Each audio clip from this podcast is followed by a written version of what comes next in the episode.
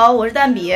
我是哈哈，这期呢，我们讲的电影是《绿皮书》。嗯，这个电影呢，我已经期待了很久很久，应该在前几期呢 都跟大家说过，特别想看这部电影。嗯，呃，因为这部电影的这个男主演呢，维果·莫腾森是这个《魔戒》里边的人王啊，也就是其实是当时人类王子，后来在第三部里边最后成为王真正的人王的这个演员维果·莫腾森，请大家记住他的名字，嗯 因为我觉得奥斯卡欠他一个最佳男主演。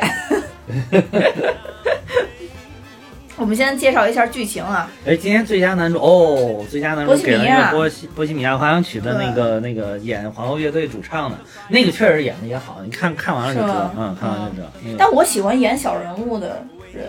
呃，是是，小人物演的反正有意思。你看咱们这个国王也演得了，小混混也演得了，嗯嗯演得多好。现在先介绍一下剧情啊，这个其实是里边在讲一个黑人一个白人，一个是意大利裔的 Tony，就是托尼老师，嗯，然后和黑人唐，然后他们两个呢，这个托尼老师呢，黑人唐。托尼老师当呢，轩里是吧？对，是一个白人老炮儿，啊。在，酒吧里边工作。然后呢，另外一个呢，黑人唐是一个音乐方面的艺术家，然后呢各处巡演，反正就是贼牛贼牛，在嗯北方可以说说一不二的音乐地位。嗯对，嗯，然后呢，唐呢因为要巡演，他要深入南方去巡演，嗯他就雇了这个托尼老师呢开车，并且帮他处理一些杂事儿。嗯当然，在这巡演的一路上，通过托尼老师的眼睛和黑人唐自己的本身的经历，见证了那个时代下呢对黑人的不公和歧视。在经历了一系列的事情之后，唐和托尼相互理解，成为了好朋友。嗯呃，因为这个其实有点像，呃，咱们说的什么人在囧途什么的，要让映射回啊，国内的片子。公路片儿是吧？对，比较 像公路片儿，所以那也就大家也都知道，基本上前面是到一个地方都会讲一段小故事，嗯，嗯，对，所以他这个主要是它这个时代背景嘛，是在一九六二年，对时间是一九六二年。对啊，主要是这个时代大背景，就是等于在那个时代，等于在那个美国平权法案出台之前的几年，对然后依然处于这个黑白这个种族比较对立的时候的这个时，尤其是在南方，但是北方已经缓和多了。然后在尤其是在南方，嗯对，所以其实它这里边儿。嗯，也设计了一句台词。当时嗯那个托尼老师问他说：“你是去要哪去南方吗？”然后就说了几个地名儿，然后黑人堂就说：“不，比那个更难，我要深入南方。”哦其实从这电影里边儿也特别好表现，他们越往南方南边走，就歧视好像就越严嗯，重，对越严重，嗯对黑人的这种歧视越严重。对嗯，因为南方本来就是原来在这个独立战争以前，呃不是不是独立战争啊，南北战争南北战争南北战争以前就是黑，就是在整个南方也是那种黑奴就是特别盛行的一个地方，就是更其实当时北方也也有奴隶制，只是说南方更那个什么，后来。等于说南北战争之后，林肯林肯一开始也不是说为了黑奴而打的这个仗，嗯但是就是，但是后来发现这是一个能够获得战争胜利的一个方方式方法，所以后来就宣布了要解放黑奴。但是说是是宣布解放黑奴了，然后但其实是这种种族的对立、种群的对立啊是一一并没有消除，对，只是从法理上，然后消除了这个，就是而且还并没有形成就是具体的法案，当地的每个州并没有形成具体法案，只是从一个可以说是几乎可以从是一个理念上、法律的理念上，然后把这个人人平等给树立起来了而已。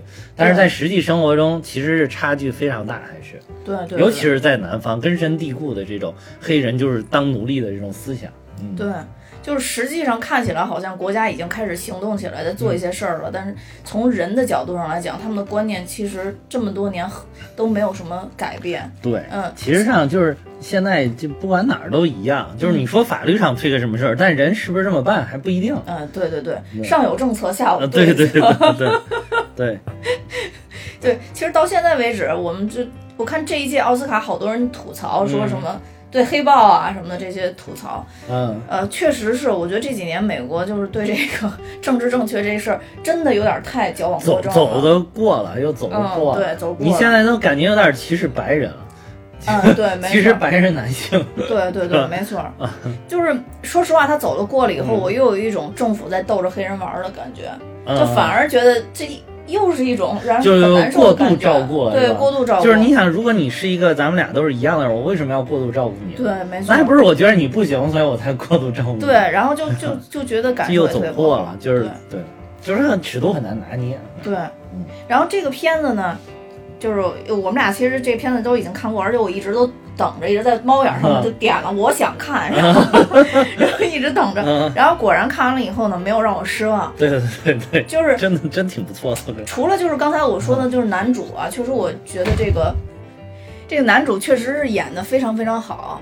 然后另外一方面呢，这个剧情呢设计的各方面，我也觉得特别幽默啊。对，就就像你就是。挺严肃的一个事儿，对，搞得并并并不是很严肃，不像那个就是原来像比如说什么为奴十二载啊，什么月光男孩啊，什么对对对，没错，特别苦大仇深，就是这个观影就是这个心心情就不是那么想去看这个东西，对对对，还有一部啊，对你幼小的心灵带来伤害的一部啊，哪一部？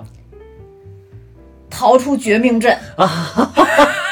我靠！这我又想逃出绝命镇，居然有人写的是喜剧！我的天呐！我靠，这一部才是喜剧好吗？这个绿皮书真的是是部喜剧，真的是不喜剧。对，当时我看的时候，然后我就有，因为有一些点，我觉得这两部片子还是有点像的啊。所以当时我有点像，跟逃出绝命镇哪儿像了？就是他那个剧情后边有一块是。呃，这个唐要去厕所啊，然后那个那有一个白人特别优雅的在跟他谈话，然后让他去外边那个厕所。对对对。那块儿我就想起逃出绝命镇那些人都对他特别优雅，又摸他又那什么，其实在挑选牲口一样的。嗯，对我当时看到那儿，然后就不禁笑了起来。虽然那个那段应该是还是挺严肃的，但我不禁就想起了你。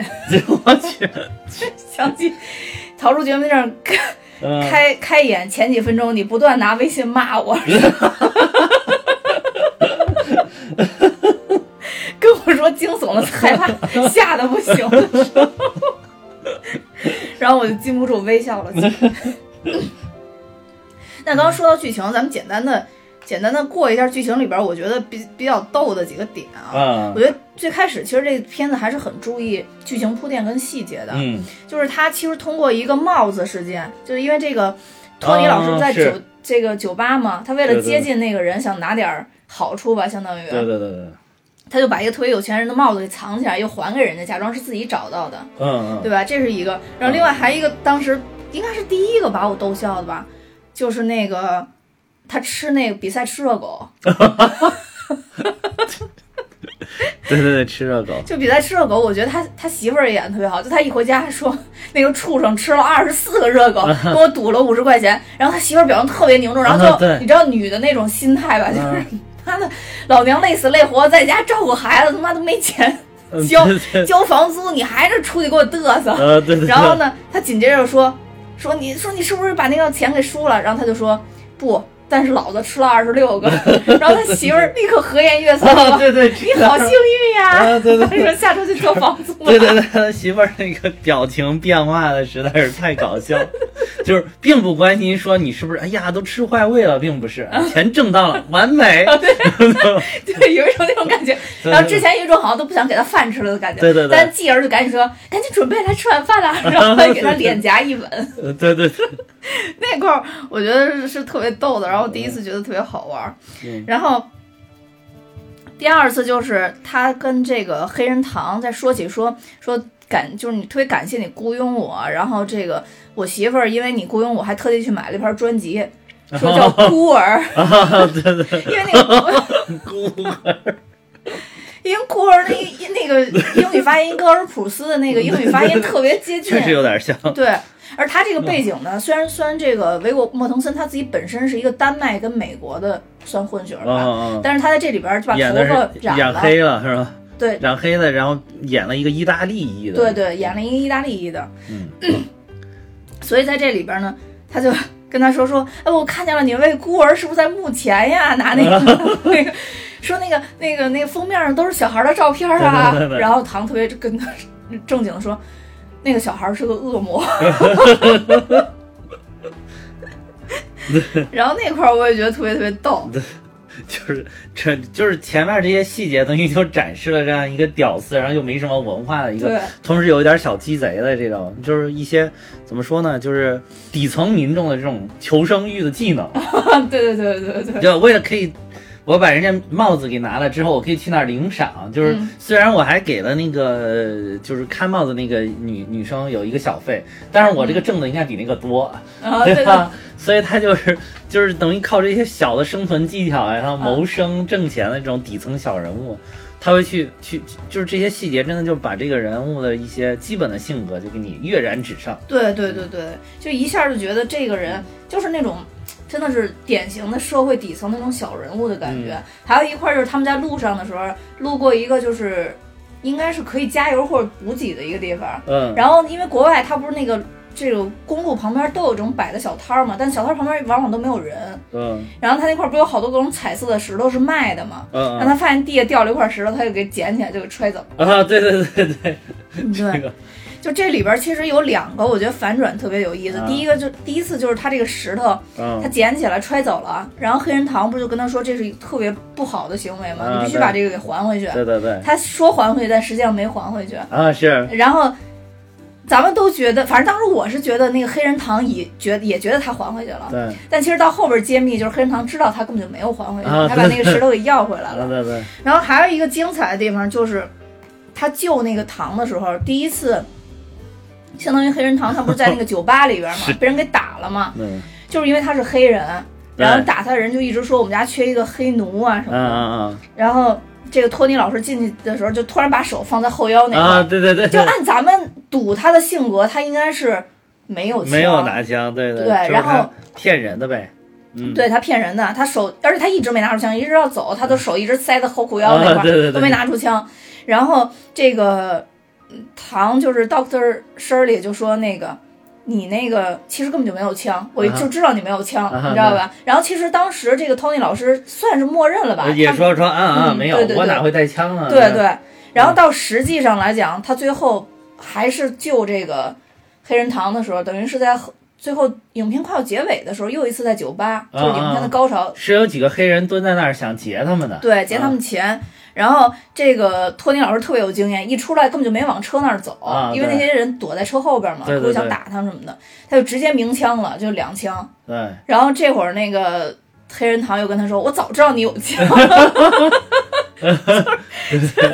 就是两个人都对对方的行为还没有把握那么清，然后都都有一些反转，就感觉特别特别有意思。对，但是就他带枪的这个情节，也让我觉得其实这个嗯，呃托尼老师真的是在底层底层有他自己底层人的生活方式的。对对对对，他可能很清楚知道，如果不带枪，对于他们来讲，一定后边会有危险。可能会有危险哈。对对他而且就是当时这个当 Shirley 雇他的时候，就是说我让找的这些人，就是说能解决事情，嗯嗯嗯，就用咱们说就能平事儿。啊对，能明白。对吧？找一能平事儿的过来，然后另外一个因为要去南方，所以要找个能平事儿的白人，对对啊对对所以就找到了这个他。然后是后来事实证明，他真的挺能平事儿的。对，嗯，你就是比如说在那个酒吧里边啊，就是等于说是，你就是半忽悠，就是半真半忽悠的这种，就把嗯那几个白人在打他的就给呵斥住了。其实等于啊，对，没错，啊其实不用动枪，他其实要当时拼枪可能也没问题，但是也没有，他不愿意惹事儿。对对对，但是他要是打枪就又把事儿搞大了就，对，然后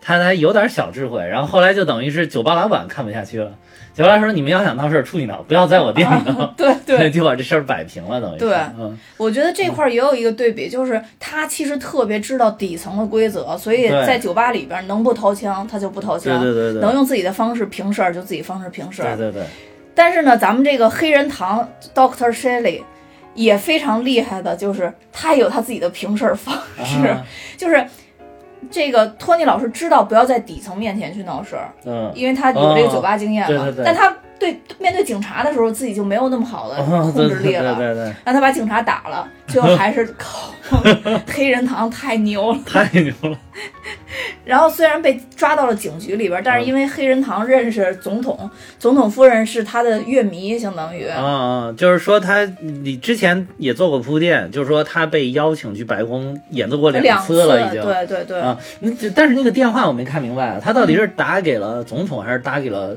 呃司法部长？他打给了总统夫人，总统夫人又打给了司法部长。哎，有说是打给总统夫人吗？有他这里边最后好像我听他那个台词意思好像是，就是没说清楚。是是这样的，他那嗯边有一段描述是说，呃，就是等于他们已经上车开始开车了，啊然后这个托尼就特别不可思议的就跟他说说，没想到你是打说说没想到你的朋友，你说要找的朋友是肯尼迪夫人，是吗？嗯，当时说了这么一句，说是肯尼迪夫人了吗？说了还是说是肯尼迪总统啊？不是肯尼迪夫人，啊夫人然后呢用用的 she，嗯啊，，然后所以这当时这个唐不就特别生气吗，说你以为这是很简单的事儿吗？说他后边所以才会有争论嘛，说我们这现在我们正在做的事儿是对司法司他是司法局长还是什么啊司司法司法部？肯尼迪的弟弟是司法部长啊就是当时是肯尼迪总统，然后他弟弟是司法部长。就说嗯置他的面子于不顾，嗯然后他当时说那么一段，就等于他应该不是直接打给的司法部长，啊嗯，然后那个，但是他知道司法部长其实一直在为黑人黑人的这个事情在嗯做努力。哦然后他说，如果说如果我们在都因为这种事儿老给他去找这种麻烦的话，他会怎么去看黑人？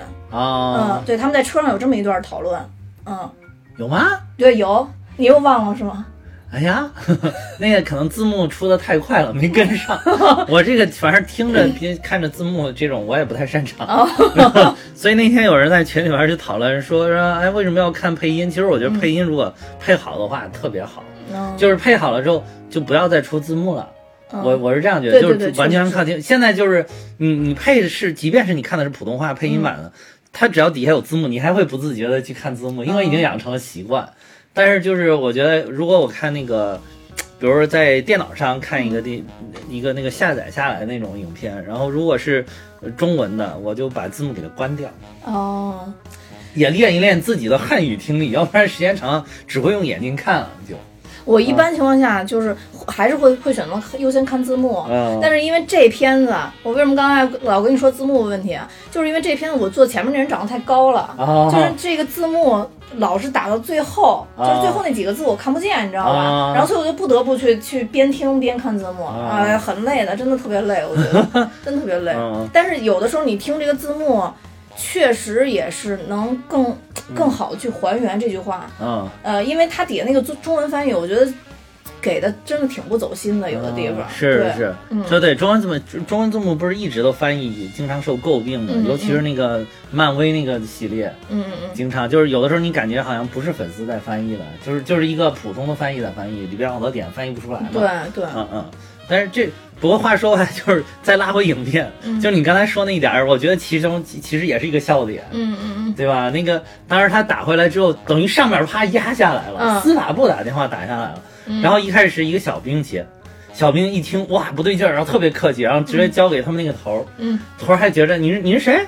你扯的吧，然后就准备挂了，然后结果那个小小兵反倒提醒了一，喂，头儿说，头真的真的，那表情就是真的那。三个警察里只有那个人是有一点意识的，有一点意识，而且有一点同情，就是黑人，黑人他他就是有点，可能是年轻人就会没有那么根深蒂固，因为那个人最年轻嘛，对对对就是年轻人他可能就会更多的这种平权的意识在里边。对，然后他，而且关键是他提醒他们头儿说：“嗯真的，真的。”他是用眼神提醒，这是真的。然后他头儿一开始也是特别横，你你扯了吧，你你扯了吧，你是假的，你不你你你不要以为你能骗得骗得住我。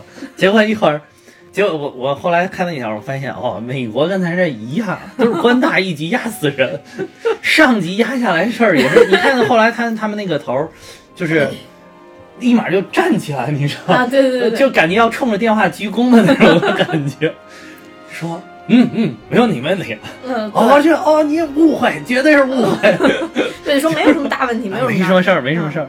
对对对然后然后旁边那个那个还有一个那人还不份儿呢，那人。对，那是大傻啊子，对那个是纯就是那个二货，就是一个二货。嗯，然后他直接就你就说你还想不想干？对，你不想干，你爱怎么着怎么着，对。相当于是那个小年轻儿，然后还有那二货两个人遇到的托尼他们两个人嘛，然后就那个二货非要把那个黑人给逮起来，对对对对对，然后就就被托尼给打了嘛。对对对。托尼是靠拳头说话的人，他主要是最后不但侮辱了那个黑人，还侮辱了这个 Tony。对因为他说你是什么？他说我是意大利裔。他说啊，那你是半个黑人，啊，对，没错，你半个黑鬼。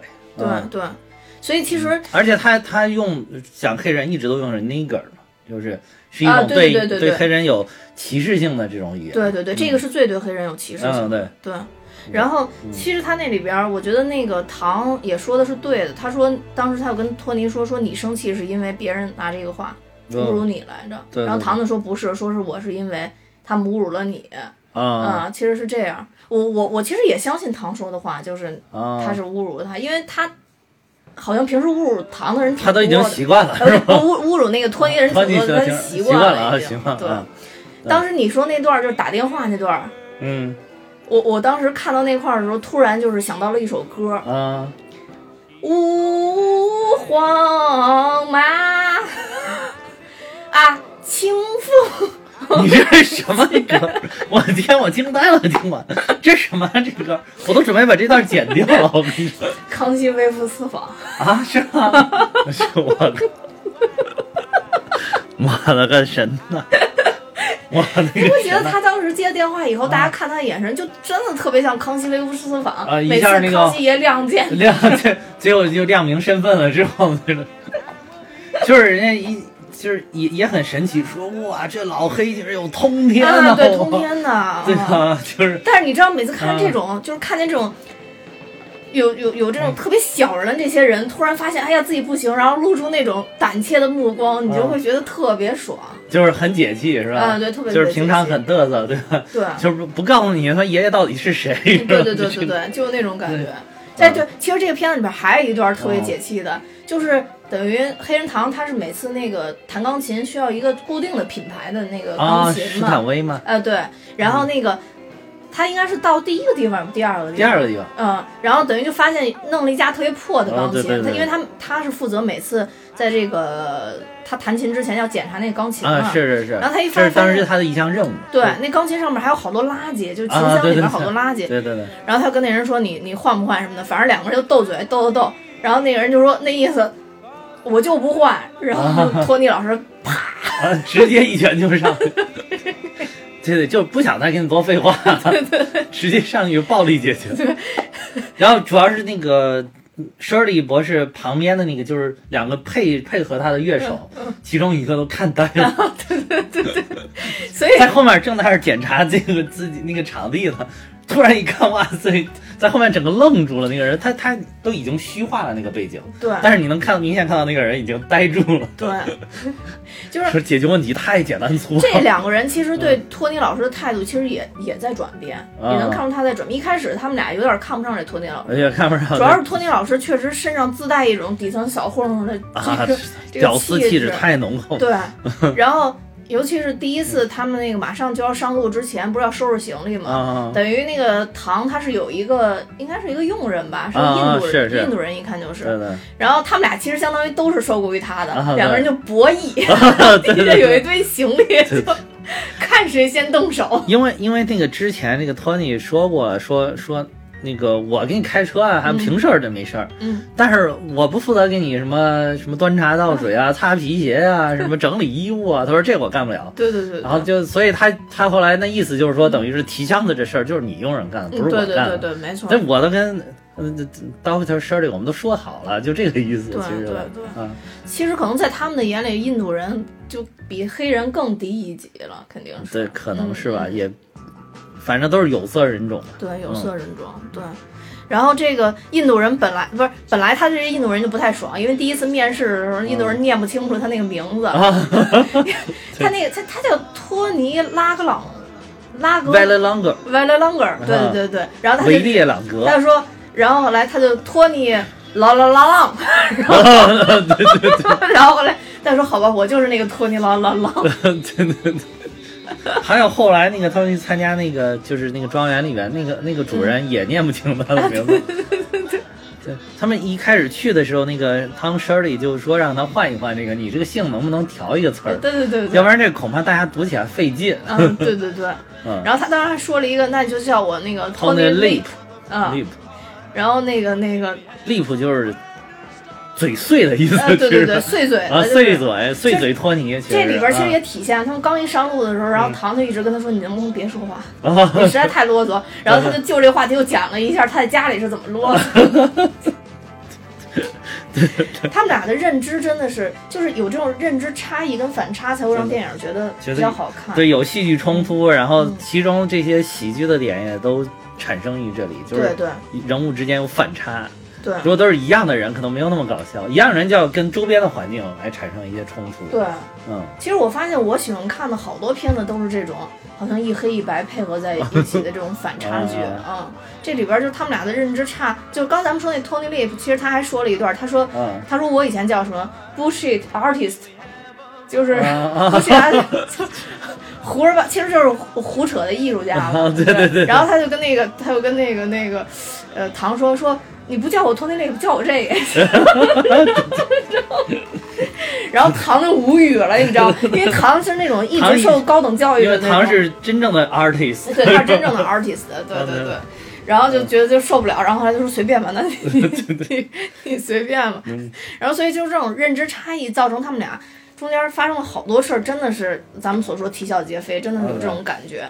然后这里边有一段还挺感动我的，就是当然我知道这个服的点，可能最后会说就是写信的那个梗，啊，写信这个梗也非常搞笑。因为他英语太差了，啊你知道，dear 都不会写，写的那个小鹿的那个 D E 呀、那个啊 dear，、第二，对，然后而且那个你看那个信纸上全都是拉的，啊对。划掉的，一堆涂黑的，划掉的那个。对对对对对然后那个那个唐帮他写写信的时候，还得给他解释里边哪些词儿什么意思。然后解释完了以后，啊他还画一圈儿在上啊写上标注了，这个词儿估计是怕他媳妇儿也看不懂，还专门后面加个括弧，说这个比喻大概是个什么意思。然后唐一直跟他说：“你不用加了，你对不用对对加。，不用加。对，就是其实看着他媳妇儿比他还稍微有一些文化文化一点儿，对啊对对对对，起码懂一些事儿的那种对对感觉。对对对然后所以在最后节节目不是就电影结尾的时候，其实对这个信，第一个就是他一推门进去，嗯然后他应该是他弟弟还是什么人，然后就跟他说：“咱们家莎士比亚回来啊，了。”对对对，莎士比亚。Shakespeare，Shakespeare 回来了。他这个信绝对是个里边特别搞笑点，有有好几次笑点。呃，对对对，第一次是他媳妇儿是拿出来特别自骄傲的给他们给他那几几个姐妹讲是吧？对对对他们家亲戚在那读，读完了之后，他们家一群你说，你说，哎，你怎么不给我写信？啊对对对给自己老公说，你怎么不给我写信？你看人家写多好啊，对对，你看人家写多好，我也想要，你给我写呗。对，然后她老公反应特别真实，说你做完饭我就给你写。对 对对，然后还有一关瞻然后线还就是这个最后那个。呃，对对，莎士比亚回来对对。对对，嗯。然后还有就是他他媳妇儿到最后他抱着那个就跟那个黑人嗯，拥抱，拥抱的时候就是，然后说说谢谢你，说那个谢谢你帮我写信。呃，，谢对，谢谢你帮他写信，对，帮 Tony 写信，嗯，对对，就是你以为他不知道，后来其实可能第一次有惊喜惊喜，然后嗯。可能觉得哇不相信，哇我我老公长进了，但是你一看天天都这么写，后来觉得，即便偶尔有一次爆发，他的文学水平绝对不足以支撑天天都这么写，然后后来就觉得这肯定是人家帮忙写的，对，就这个信其实嗯。托尼写的部分主要是。真情实感的部分，包括他要说，哎，我想亲吻一下我的啊孩子呀什么的，对对就是实都其但其实是很真，对。虽然没文化，但是所有都写的很真，对对就是我们对对。今天到了哪儿，对。然后包括吃了什么，我刚刚洗了袜子，啊晾在了电视上。就是特别的真实。然后，所以那个汤师里看完就说：“你你在干嘛？你在写流流水账账吗？” 然后，对，那个特别逗，而且就是他这种意大利人的风格，一个是体现在他的家庭，意大利人也是特别注重家里的人都在重家庭，一起，对对对，然后还有一个就是意大利人能吃，嗯，哦，好多都是就是意大利人特别能吃。哦，我印象特别深的有一幕也是好像是唐他。他好像是被被揍的第一次、第二次记不得了，然后他也是在那儿拿了一个巨大披萨，然后合合 对我当时看到这点，我就说：“我说哇，我第一次知道披萨原来可以这么吃，就是它折着之后直接咬着吃，就跟卷饼一样的卷起来，是吧？对最关键这一幕还出现在这也是这片子比较经典的一幕，就炸鸡那幕戏的后边。哦，对对对，我想他都吃了一全家桶了，然后又开始吃披萨。对对对，他这里边儿那那个当时看采访那个维果莫腾森的时候，就说、说他的任务就是增肥，嗯嗯就是要不停的吃吃，嗯然后增肥，增成一个就是又壮又有肚腩的那个看着很油腻那个大叔的形象。对对对对，啊，他说，但是那个当时里呢，他他演那个那个叫什么？啊，什么什么阿里那个那个那个男的，嗯嗯嗯，就是就是他他的任务就是是要控制自己的体重，嗯。然后要要同时练钢琴。嗯他说我们两个在片场，那这是过的天壤之别的生活。他说我就是每天就是不停的弄披萨。他说有一回我去片场，一下弄了三个披萨，摞一摞一层，拿了三个大盒子摞一起，然后最后我分了一角给那个玛玛莎拉阿里吃，说分了一角，然后他看着都非常的羡慕。然后我每天在片场不停的吃，不停的吃，特别的爽。对嗯他们吃，那顺道说一下吃炸吃炸鸡这梗，我也印象特别深，就是对对对，因为吃炸炸鸡这个事儿在黑人圈里就是一个黑人的标志嘛，嗯就黑人都要吃炸鸡。就是在他这里边，他就认为是一个对，是一个标志性的东西啊。对，其实一开始托尼可能还没觉得，但直到后边有一次他们表演的时候，等于准备晚餐嘛，哦说因为考虑到您的喜好，所以你看那天晚餐就全是炸鸡嘛。其实然后炸鸡什么对然后这个 还好，就是这个唐已经之前先受过托尼的训练了。训过，对对对他说之前就完全不吃炸鸡，对然后托尼给他一个炸鸡之后，他死活不接。他说不行，他说我要吃炸鸡会会弄脏我的毯子。啊，对对对，他那个等于说，其实吃炸鸡这一块儿不但是说一个，就是他他们两个阶层，就或者说这个生活生活地位阶层和接触的文化的不同的一个差异，跟其实也也表现了一种就是人们对于黑人的刻板印象是什么样的。对对然后他又觉得我，反正我见过的黑人周边都吃炸鸡，对。说你怎么这么个瑟，你为什么不吃？对对，那你尝尝，你尝尝。啊！不过他劝人的那点儿特别好，嗯，哎，尝尝可好吃了，哎呀，可好吃可好吃，哎，来一个，来一个，就这种感觉。就就是那种就他就特别直接嘛，啊必须让你吃，你就必须得吃那种感觉。然后他说，他不是之前在这个之前他有铺垫，说我有一个一个本领，就是特别会怂恿别人，哦，就等于呼应了他那个说我特别会怂恿别人。果然弄弄了一会儿，那个黑人真吃了，但是黑人一吃可能觉得，哎，这也挺好炸的味儿吃。味儿确实不错、啊，炸鸡味道确实不错。但是后来你又跟你刚才说的那个点一呼应上，就是说等于说这个等于是虽然是个吃吃炸鸡这么小事儿，但是已经是一种刻板印象化了一个东西，对嗯并不是简简单单说一个饮食上，而是就是把饮食跟人的肤色贴到了一起。对，嗯，而而你刚开始看这个糖吃炸鸡的时候，你也觉得会特别逗，就是因为它就不是一个典型吃炸鸡的场景。对对当然了，我必须得说，托尼老师那个吃那个吃炸鸡场景也不是一个典型场景，没人会那么然后拿着大卡啊往里塞，啊对对对基本上也不会那么吃。然后，开着车就吃对，，你会发现他永远在开车，右手永远在拿吃的在吃，他那座上就是，然后吃完了直接就往座上吐。啊，对对对，然后那个糖特别疑惑，吃完了以后说：“那我吃完这个以后，这个骨头要怎么处理？”然后嗯那别人说：“简单，开窗户，啪 就是扔哎呦对。这一点儿就其实这一点儿也正好是第一次那个就是黑人这个唐唐博士有有点儿往他这个有点儿来理解这个白人这个底层民众他的生活方式。对对他其实不是说白人黑人问题，而是说我一个平常接受这种高。这种什么高雅艺术、对高等教育，就过着好像上层人生活的这个人，在逐渐的往下层人去推移，而并不是说肤色肤色的问题。对，然后他这是他第一次开始理解这个白人，对然后他就觉得好像一种完全释放人性的生活方式，有的时候也有点爽的这种感觉。对对对对，但是马上就有转折。吃完炸鸡之后，他把那个可乐也嘬完了，也往外面啪一扔，这不行了，因为那个鸡那个骨头毕竟它是自然的嘛，它慢慢慢慢就腐烂了，风化就没有了。但是那个扔的这白色垃圾不行，对对对，对硬开出去，硬让把车倒过来。对对讲了，说这样不好。对对然后最关键是托尼老师还一直说这是大自然的循环，对之后会有小松鼠帮我们处理。再说大大自然会自然而然的处理它们。对，其实那会儿那个白色垃圾是不能自然降解的。对对对对对，特别搞笑。对，这块儿也特别逗。其实这块儿就牵牵出来，我觉得这个片子嗯深层次特别好的两个点。其实它属于两种歧视，其实在这里，除了黑白的歧视，还有就啊刚刚你说的那个，对对对，就是受过高等教育、高等对。接触高雅艺术这些人，对于底层人的，对。他自己可能没有觉得歧视，因为总体来讲，这个唐，你看他经经历了那么多，忍受了那么多，他应该是一个对人还是很很 nice 的一个人。对对对对，而且有一个细节，就是他每次弹完钢琴以后，立刻会微笑站起来，对对对对一定会笑，不会很严肃的。对就是他已经培养出来他自己那种在社会上的那种反应了。对所以说，他对这个托尼老师这种生活方式，可能更多的是不理解，然后呢，呃，少一部分呢，也确实有点看不上。看不上，嗯就是看不上。其实你想想，就不不是说他们那个时，不管是什么年代什么的时候，嗯你包括咱们身边，咱们都一样的肤色，一样的人种嘛，对吧？嗯但是你要是表现的邋里邋遢的，就有人看不惯你。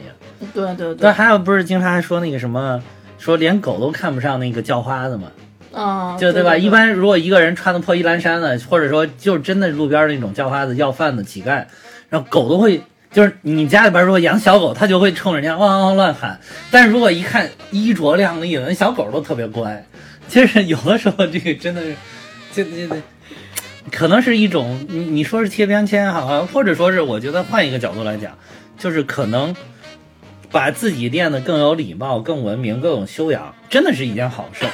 嗯，就是真的是这样。如果是全国人民、全社会的人都都能达到这个样子，那你说整个社会得有多文明，整个国家得有多富足？对吧对对，没错。这是一个相辅相成的事情。你刚刚说一例子，我突然想起来，就是，呃，我之前讲过，有一个叔叔是一老炮儿，嗯，然后那个他们家就养了两只狼狗，嗯，然后他们家那狼狗就特别逗，因为他们家就是那种平民老百姓，你知道吧？啊但是那个狗不知道随了谁了，嗯那狗。所有人见着都咬，所以不敢不能轻易带出去，啊就只要有人靠近他们家都咬，嗯只有穿西服的人不咬。所以他们那整个小区只有门口那个门卫他不咬，哦，因为门口门卫就始终要穿制服是吧？哦，然后特别逗，然后他们家有一个那个嗯，有一个帮他们家当时弄房子的一个人，哦。然后那个不但不是中介，就是他们家一个朋友，后来就知道了，每次去他们家就套一西服外套，然后那狗就不咬，特别逗。确实你说的这，哎，对对，就是你就是就小狗都这样，你更别说咱们人有的时候那也是这样。你要看一个，哎咦，它就是好脏啊什么的，觉得身上，哎呀，你身上都有味儿啊什么。对，就有一些农民工，你也会不自觉的想离他离他远一点，因为，好久没没洗澡了嘛。对对对对对，对没错没错，对嗯。然后这里边，当然，如果从反一个方向来讲，这里边嗯我觉得拍的特别好的一点就是，当这个托尼老师第一次看见唐弹钢琴的时候，嗯，他当时哦特别开心，嗯，对对对，是。其实我这点儿我也是我想说的一点，嗯就是我觉得他们两个到最后能弥合之间的这个这个这个怎么说鸿沟吧，这嗯那个他们两个之间的差距，其中一个很大的原因是，你发现没有，这个托尼老师其实是。对音乐是有感知力的，嗯就是这里面包括之前也做在铺也做了铺垫。他虽然我我从来不听高雅音乐，咱不懂那个，但是你看他那个车上放的音乐，那种很流行的当下正流行的音乐，嗯他跟的都很紧呢。对对对，因为那个后面说说哦，这个是那个，因为那个 Don Shirley 不太注重流行这一块，对对对，然后就尤其是通俗流行这一块对，然后他就说经常问说，哎，这谁音乐？嗯然后那个托尼老师说，这不就是那谁谁？哇，这你都没听过？我天！天呐，这现在最流行，这特别好听，就是，但是你能看到他对于当时的这个音乐，他是很有感悟力的，对对对，所以包括他，你刚才说这个第一次弹弹钢琴的时候，他就能够感受到这个音音乐传达出来的这种嗯情感啊，这种内涵啊，就是他就觉得哇，这个好像真的是牛逼，嗯，真的跟我见过的那些就是街头卖艺的那些人不太一样。对，这电影里边因为有一个细节，所以我觉得拍得特别好。嗯当时他看到这个唐开始弹弹琴之后，他不是特别开心嘛，嗯然后他就会头就会随着这个音乐啊一起摇摆起来。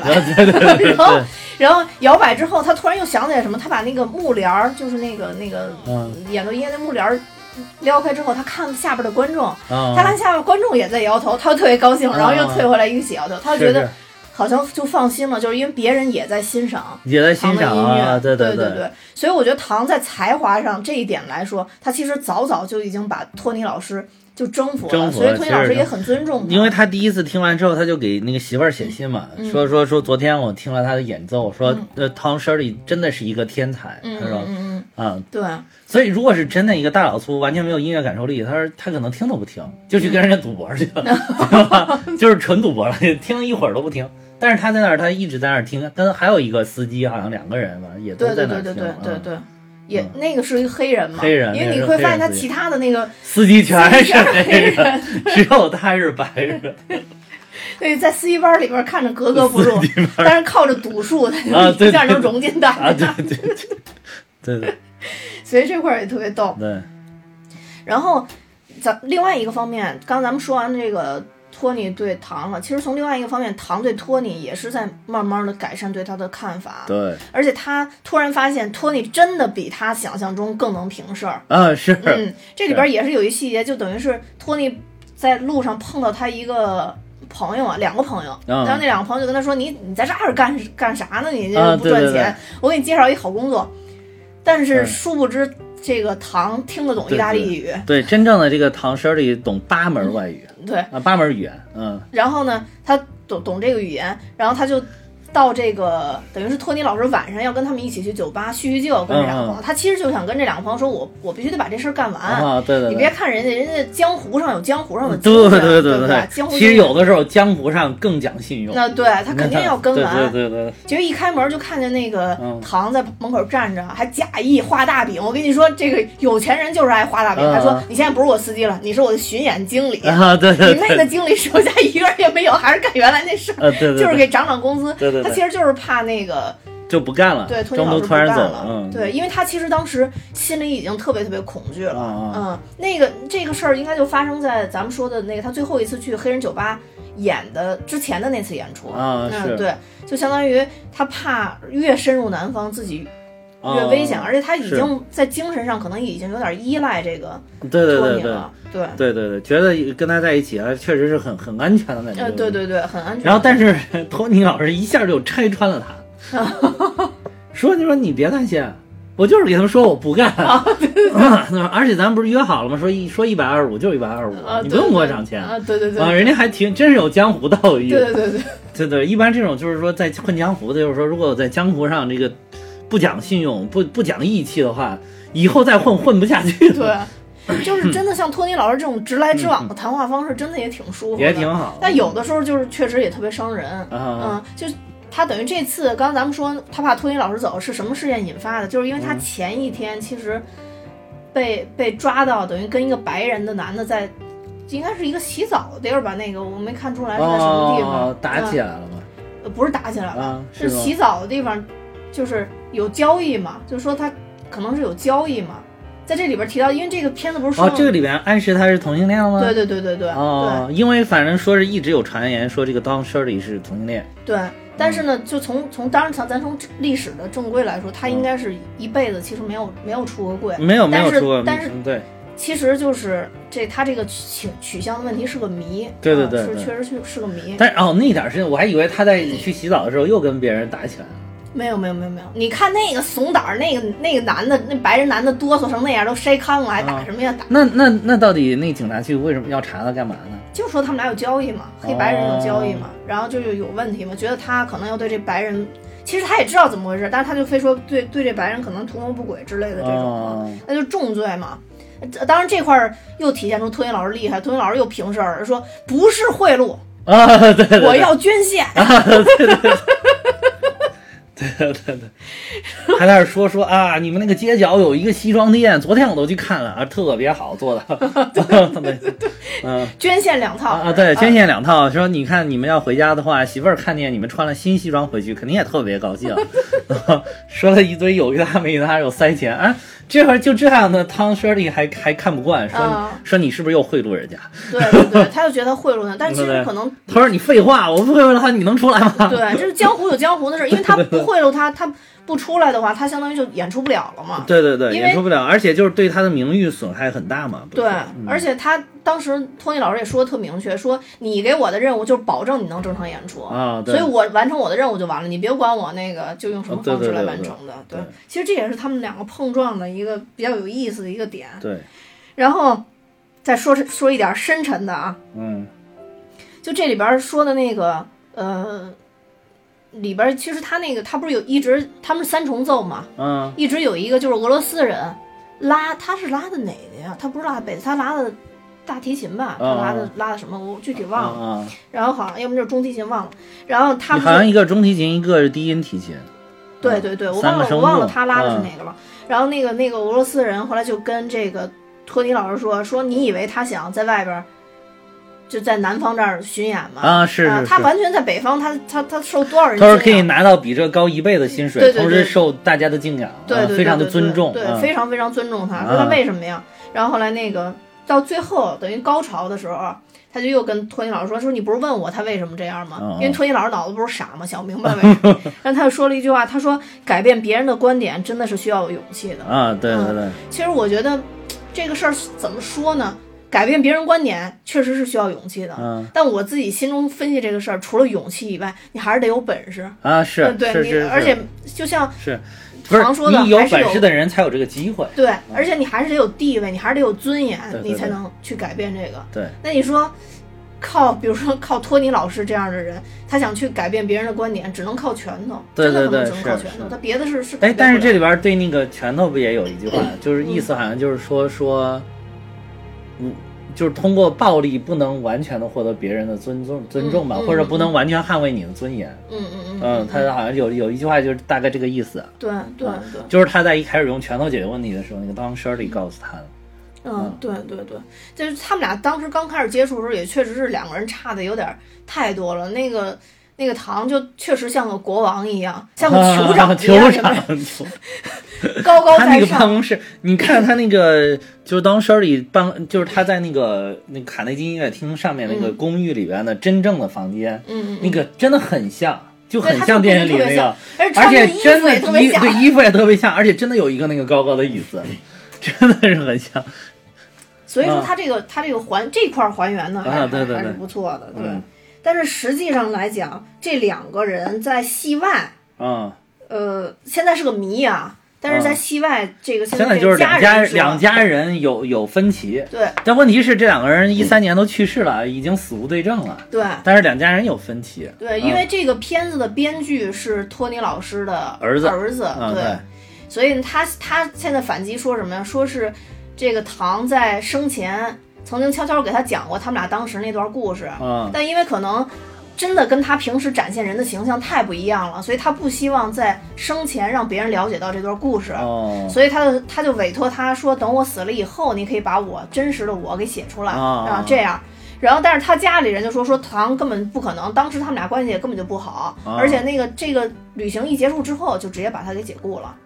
所以你看那个电影，其实咱们看电影结束的时候，不是还有那个他们俩后来怎么着了不是也看到这个托尼老师后来还是回了以还在前的个那个原来那酒吧了吗？酒吧，说最后当了主管是吧？对对对对对，而且那真是托尼老师真壮啊，是是。确实特别壮。是，然后现在围绕但这个，是我觉得至少这个 这个事儿吧不重要，我感觉这个不重要。对不重要。其实他们家人是有点说是这个，虽然这部影片拍的好像是为黑人说话，但是又有点那种什么白人拯救啊什么的，啊对对对对白人就是好像是白人拯救者的那种那种倾向啊。因为他这里说了几个嗯点嘛，一个就是这个唐说。那个他跟兄弟关系不好嘛，就一个兄弟，然后也不联系。实际上他不是跟兄弟姐妹关系都特别好吗？是吗？对，他好吗？对他实际哦来说跟兄弟姐妹关系特别好。然后还有一个就是说，他在里边说他从小就没有，就是怎么说呢，就是遭遭到别人的从小就遭到别人的不公的对待嘛。哦这边说，然后他家里人说说他从来就没有特别的受遭过别人的遭人不歧公的对，视，因为他的这种对从小那个天分就显显露出对来，对对，然后就去了，好像在俄罗斯学习学习音乐嘛，对学习很大了之后，然后又去了美国，然后对嗯，没错，就是好像他这一直都是，就等于说是佼佼者，天之骄子的对对对对虽然是肤色是黑色的，对。但是一个很聪明很厉害的人，对。嗯，然后，所以他他这里边因为加了这几个情节，就让大家觉得说这个是白人拯救，就因为他自己在电影里边写出是他迈迈不出去第一步的人嘛，没法跟哦亲情这些人接触嘛，直到这个。呃，托尼老师鼓励他说：“如果你不迈出第一步，你就永远没没机会对。。但是我觉得这个，我你要让我的理解啊，我看完影片，我觉得就是是这个当 Shirley 的家人有点矫情了这事儿。啊，对，我其实我感觉这里边是互有影响。对这个其说实在，这个黑人对于他的改变也，也我觉得也非常大，也非常大。对，其实一开始他真的就是一个社会底层，完全无所顾忌的这么一个小人物。但是你看他后来有很多的行为，就变得也就是在那个 Tony 老呃不是这个 Shirley 博士不停的这个念叨之下，嗯，也是有很多的改观。然后对于这个对于呃尤其是对于对于对于对黑人歧视的这一件事儿有了新的认识。对对对，就不像他一开始觉得，哎，那黑人嘛，对吧，反正我也不是特别歧视，对吧？当然，他一开始也也展现了嗯有一点儿有一点歧歧视，就是他看到他媳妇儿请那个两个工人是黑人、去去这个嗯喝水，去工作完了之后，然后给他们喝水，然后他就直接把人家喝水的这两个玻璃杯直接扔掉了，就不是说洗一洗重新再用，嗯。是直接扔掉了。对对对对，就是就是明显也有一些有一点点歧视。对，但是可能没有那么明显。当然，他这个人对对吧？只要你钱给够，这样歧视不是歧视都不是事儿，种族这个都不是事儿了。重点很重要，聚焦很重要。对对对对，但是就是后来你明显的看到他中间跟着这个 Don Shirley 一起一路下来，他对于到底什么是真正的歧视，歧视会达到什么样的程度，就是他一开始都没有想到，因为他在北方生活，他也没有想到歧视在南方能成严重到这种程度。对对，没错。啊，他觉得是你，我我觉得在北方，他可能觉得我在北方，大不了我就平常不理你不就完了吗？嗯嗯结果他没想到在南方的时候，就我我想买一件衣服都都我我给你钱都不行，对吧？对对对我想买一件衣服，你还必须得确定我把它我把这件买下来，然后要不然你让我试都不让试。对对对，就是感觉咱们两个都还有就是去卫生间，你一定要去那个外面的那个破烂破烂的你们那个黑人佣人这个这个卫生间，我这个白人用的，我这么高雅，我穿着燕尾服都不能进我们白人去的那个卫生间对，间。没错，那块儿也真的是也是他都他都没有想到，就是能能达到一个这样程度。还有嗯就是，我是来你这儿表演的嘉宾，嗯就是你们在这儿吃饭，我在旁边表演，但是我当时也要进到这个饭厅里边才能给你们表演。但是我进来只表演可以，我进来吃饭就不行，不行，对对对，就是就很过分嘛，就是他就也是也算是大开了眼界了。他是嗯觉得没有想到人与人之间的这种隔阂，而且就是没有道理，并不是说，比如说，包括咱们刚才说的，说你可能邋里邋遢，你你没素质、没文化，这个我稍微看不起你一点儿，都还有的一说。嗯，这个就是纯粹是因为你是白，我是黑，对，就就不一样。对这个而且赤裸裸的就摆在台面上去跟你说而且尤其是就是能够前一秒还冠冕堂皇、道貌岸然，后一秒就给你彻底啊翻脸。对对对对，所以就这种，简直就感觉他，我觉得可能让让他也扣问，到底这个是谁不对？嗯，到底谁更不是人，嗯对吧？你这种的，那厕所那个，其实当时嗯我觉得托尼也也也还没就理解不了，他还跟他说，你就路边上了不是？对对对对，对对对这往返这么长时间还得开车，多麻烦呀！对对对。其实他就是就是要让对方知道，如果这么对待我，会有什么样的后果。会有什么，那你就等着呗。既然你愿意等，对吧？那我我也绝对不会屈就这个。咱们都，既然你觉得你有尊严，我也有我的尊严。对那那咱们这，反正我说了，你至少要等半个小时以上。嗯嗯那那我就回去上对，啊，就开车又驱车好远？回去上。整个等了有三四十分钟才要上。对那个对，所以这个就是他之返回到他之前说的那个，他就是要改变别人的观点嘛，要么他何必跑这么远去演奏呢？对对包括他最后一个演奏地其实没有演奏嘛，也是也是就是你刚刚说他不让进去以后，那他就走了嘛，他就去了一个黑人餐厅。嗯，是当然，当然，他在确实他这里边讲的，他就两边他都融入不了，啊。因为他到哦，黑人那块也是，对这个我也我觉得也是这个电影里面反映出来特别特别好的一点，就是说，当你就是就是这个其又又是说强调了这个，比如说这种种族之间的隔离跟歧视到底能到什么程度？嗯嗯就是我是一个学高雅艺术的，嗯那那那，同时我又是个黑人，嗯然后就是跟结果跟这个，首先是我通过肤色跟白人没法一块儿。嗯但是我通通过我平常从事的这个工作干的这个事情，好像跟跟黑人的文化又脱离了。嗯，最后等于他其实是他对于自己的身份认知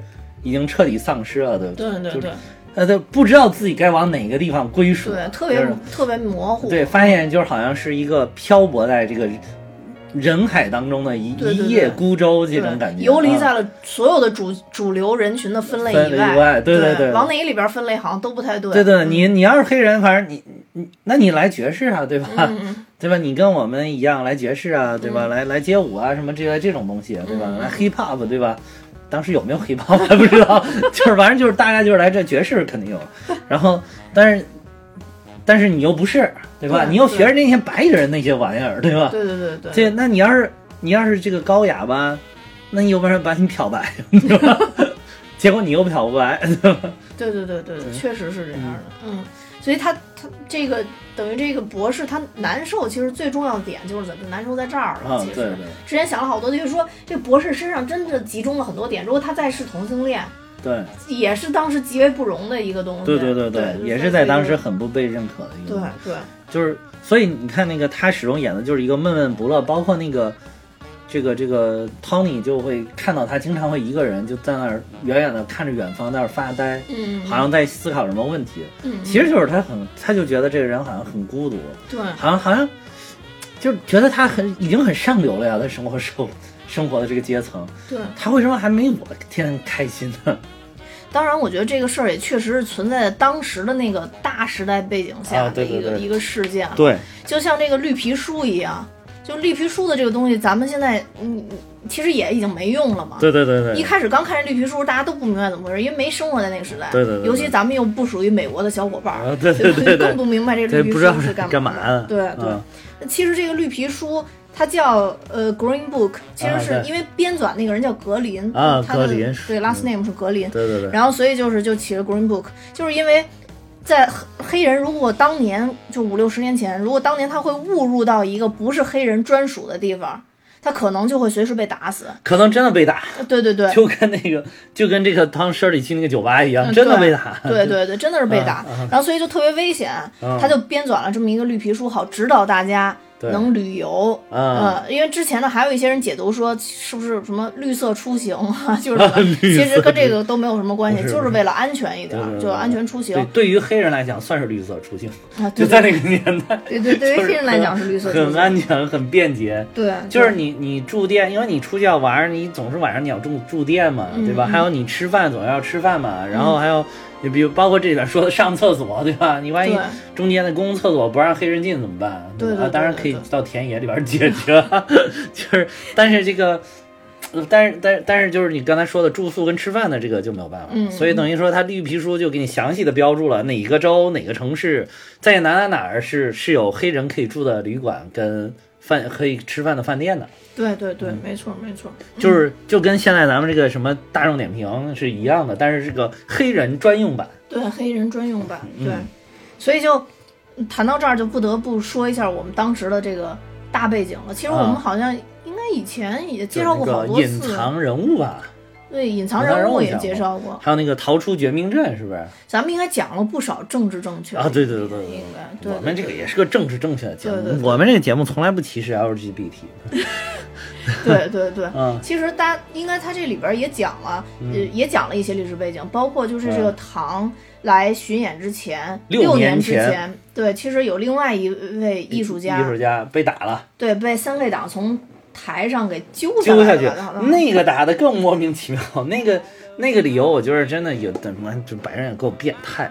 就是说你，因为那个音乐家也是演奏高雅音乐的，但是高雅音乐都是白人作曲的。嗯，就是就是，这大部分都是白人作曲的，所以说，等于是一个黑人演奏了白人这这个这个作曲的音乐就被打了，真是够变态，你说是不是变态这真是够变态，真是，所以就是还还天天标表扬什么什么民主、自由、平等，我的天哪，我天，那毕竟是好多年前的事，不是不是好多年，现在也一样，现在美国也一样，现在美国这种照样这个，包括前年的这里边，这里边其实有一个地点很有代表性，是我忘了是去年还是前，不是夏洛茨维尔。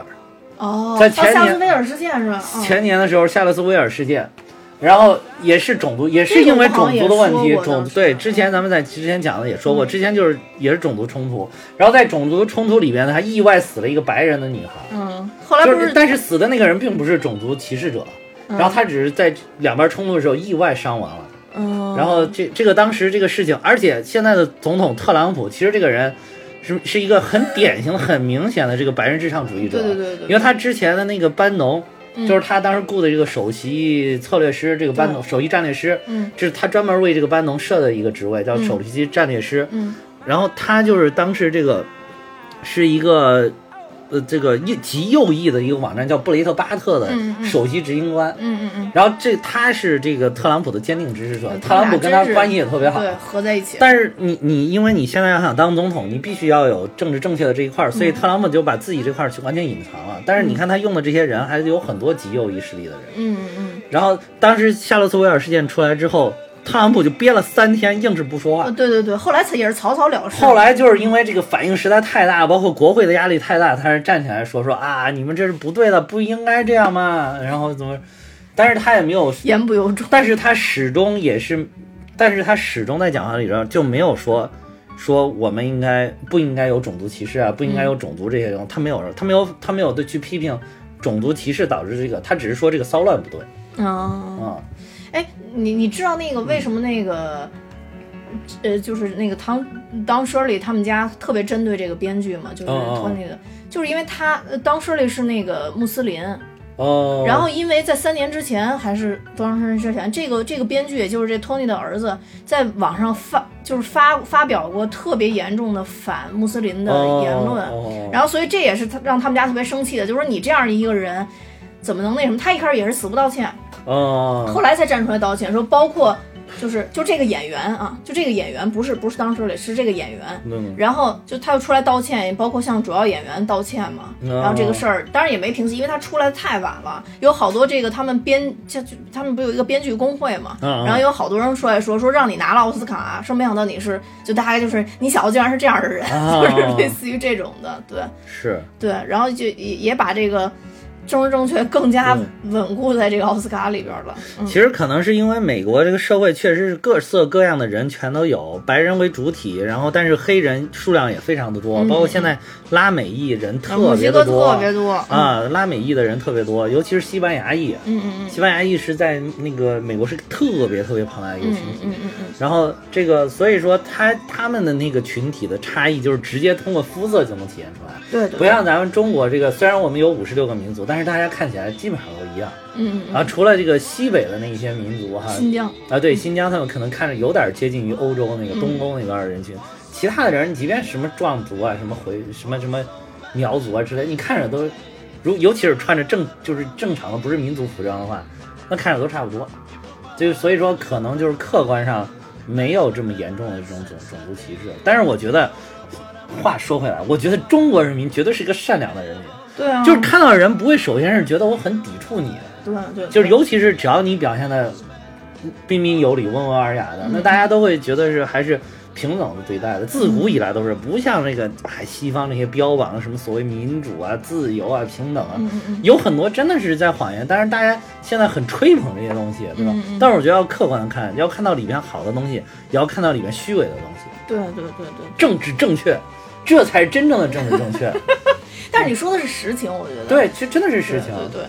就是你，比如说你一个那个中国人，你去看，你去那儿生生活一代人两代人，你试一试，对对对，对吧？你可以去试一试。然后好，所有的我的朋友出国的人回来都告诉我说，越出国越爱国，真的是。越出国越爱国。啊，对，而且就是在就是你跟他们讨论的时候，谈很浅浅的话题，都觉得对方真的是彬彬有礼，啊对特别儒雅那种。对对对你稍微谈深点儿，你就感觉这个人跟你在一块儿，再在一块儿一起，比如上课也好，生活也好，你觉得他你走不进他的心里，啊就特别明确，而且他是非常明确的告诉你，你走不进来，不是不是说那个种，就你自己有一种隐隐的感觉，啊不是，他就是你走不进来，对对，就是那种。还有一个就是中国的文化，就是什么来的都是客，对吧？嗯。对于外人都特别的友好。嗯，但是外国真的不是这样的，对对吧？你你有个西方的文化，并不是说你外来的就我就要高看你一眼，并不是的。对，啊，就他们其实那种文化，有的时候我觉得他们那种还更好，就更实在。嗯，对吧？就是妈对老子好的我才欢迎你，对老子不好的就拜拜吧你。不像咱们这儿，你看咱们这，尤其是一开放了之后，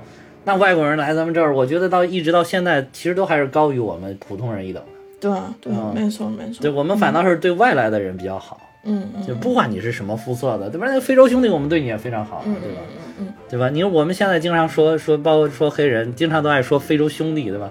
都是以兄弟相称，好不好？对吧？对对啊对对，是这样的，是这样的。对，嗯，所以有的时候这这个，哎，就就希望大家，尤其是听我们节目，大家能够客观的去思考这些东西。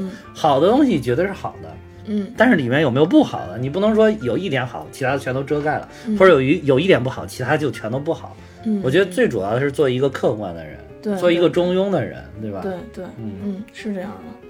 啊，就是刚才说的有点激动啊，又说说的稍稍微远了一点，再简简单介绍一点点背景，就是这个这个影片是发生的时间是一九六二年，一九六三年是马丁路德金在那个演讲的是，嗯我有一个梦想，嗯进行了这个演讲，然后掀起了这个黑人平权运动的一个高潮。嗯一九六四年平权法案就已经出台了，嗯然后所以说这个等于说是也快了。嗯，等于说快手到云开始出，但是当然从文化上、从思想上的一个认同跟接受，这个就是各各色人种是平等的、一致的，那可能还要有非常漫长的一个时间嗯啊。但是整个就是法律上已经保证到这个地方，这这大概就是这个这个影片的一个大的背景。嗯我刚才看又查了一下豆瓣儿啊，现在这豆瓣儿已经这个评分已经飙到八点九分了。前两天我哦我好像前两天看还是八点二呢。哦，这个片子确实是拍的很精彩，就像你说。看着不累，它两个小时，对对对一点儿也不累。它喜剧的以喜剧的方式展现特别好，对，就是我也觉得就是。有一些很严肃的东西，如果都能用这种很喜剧的方式展现出来，我觉得其实是一个，反倒对于人是一个潜移默化的影响。对，嗯。就这个片子的这个呃导演嗯。叫彼得·法雷里。啊，啊，我我之前还真没关注这个导演，但是我看了一个他好像都是拍喜剧片的。他拍的片子，好多都是这种两个人在一起的哦这种反差的电影。嗯他有一个叫《阿呆与阿瓜》，拍了一那个我看我知道对知道知道那个那对这个是片子他拍的我知道，但是我不知道是他拍的。金凯利拍的，金凯利演的。然后那个就就特别好，然后还有那个嗯一个头两个大，啊那个也是金凯利拍的，是吗他是一个人，相当于是一个人演演两个人，他精神分裂嘛。哦嗯，那片子最经典，我记得特别清楚，就是他那里边大概就讲说他媳妇儿跑了，但是留下三个孩子，哦但是三个孩子长大以后全是黑人。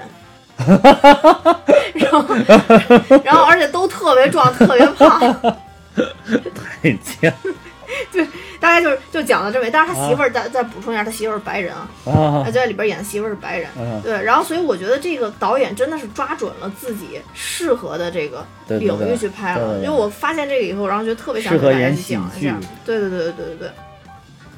然后我觉得这个，然后另外一个当然就还是再次推推荐我们这个维果莫腾森啊，嗯就是除了他拍这个绿皮书以外，我也特别想再分享一下他当时拍《魔戒》，嗯，他在拍《魔戒》之前，他就真的完全就是默默无闻嘛，那么多年都默默无闻。但其实呢，他除了电影，因为他有其他的领域，他同时还是摄影摄影家，算是，哦。嗯，他自己有自己的摄影集，然后哦而且是诗人，也得有自己的诗集，他有四十多本摄影集，好像，哇塞。嗯，对，然后所以大家可以多关注一下他，虽然嗯。他、他绝对从长相上来讲不是标准的帅哥的那种长相，真的不帅。而且他真的就是胡子拉碴的比现在帅，啊，对。就是《指环王》那个形象，我觉得比这个把胡子刮光了。他确实是不是以帅取胜的，嗯因为他他丹麦丹麦血统特别重，哦。所以大家可以看到就那种傻傻的高，就是脸骨骼特别宽那种丹麦人的形象。但我真的觉得他演技不错，嗯，所以就在这里部里边演技真挺好的。呃对对对对对，所以就特别想推荐大家去、去看这个。对对，你要想一想那个《指环王》里边的样子，再想一想这个，哇，反差好大。对，反差特别大。嗯然后另外一个就是说，再想给大家推荐两部，嗯我觉得跟这个片子近似的，嗯，一有一部片子叫《遗愿清单》，嗯，也是一个黑人、哦一个白人，嗯嗯，然后还有一个就是触不可及，大家都在说这个就是模仿触不可及嘛，但其实是不大一样。触不可及是黑人给白人当仆人嘛，相当于是保姆似的那种，然后他哦他伺候这白人，因为白人那个腿不行了，大概是这么一个故事。但是呃，好多人都说是模仿的，说这黑人跟白人就是倒倒置了一下，嗯但在触不可及里边儿，那个白人他因为他有心结，他走不进社会，或者说他有各种的原因，嗯跟这个是完全不一样的。我觉得这部片子拍精彩就精彩在他才结合了大背景的情况，然后来拍这个故事。所以就是推荐大家可以去看这两部，而且遗遗愿清单常年霸在全球最受欢迎的电影榜，基本上是哦跑不出前二十的。嗯啊，基本上都在前前十，所以我觉得大家可以去看一下这两部影片。嗯嗯，那你还有什么要说的吗？没有了。那没有了，那我们今天就到这儿。然后我要跟大家说，我们蛋比哈哈现在也有粉丝群了，大家可以看我们的节目介绍，呃，就是点到我们节目以后的第一个 tab 页，点到里边儿可以看到我的微信号，然后大家加我的微信就可以，呃，被我给拉进群里。然后呢，也多谢大家对我们节目的一直支持。然后预告一下，因为我们现在这节目这次出完应该已经是第九十七期了，嗯嗯，嗯，然后马上就要到我们的一百期，然后我和哈哈会在里边分别唱《大实话》和《探清水河》，请大家期待。好多谢大家收听，今天就到这儿，拜拜，再见。再见。说这么无理。Ruby Lane, your lovely eyes made my life romantic when you took advantage of me. Made my life romantic when you took advantage of me. Made my life romantic that you taught me.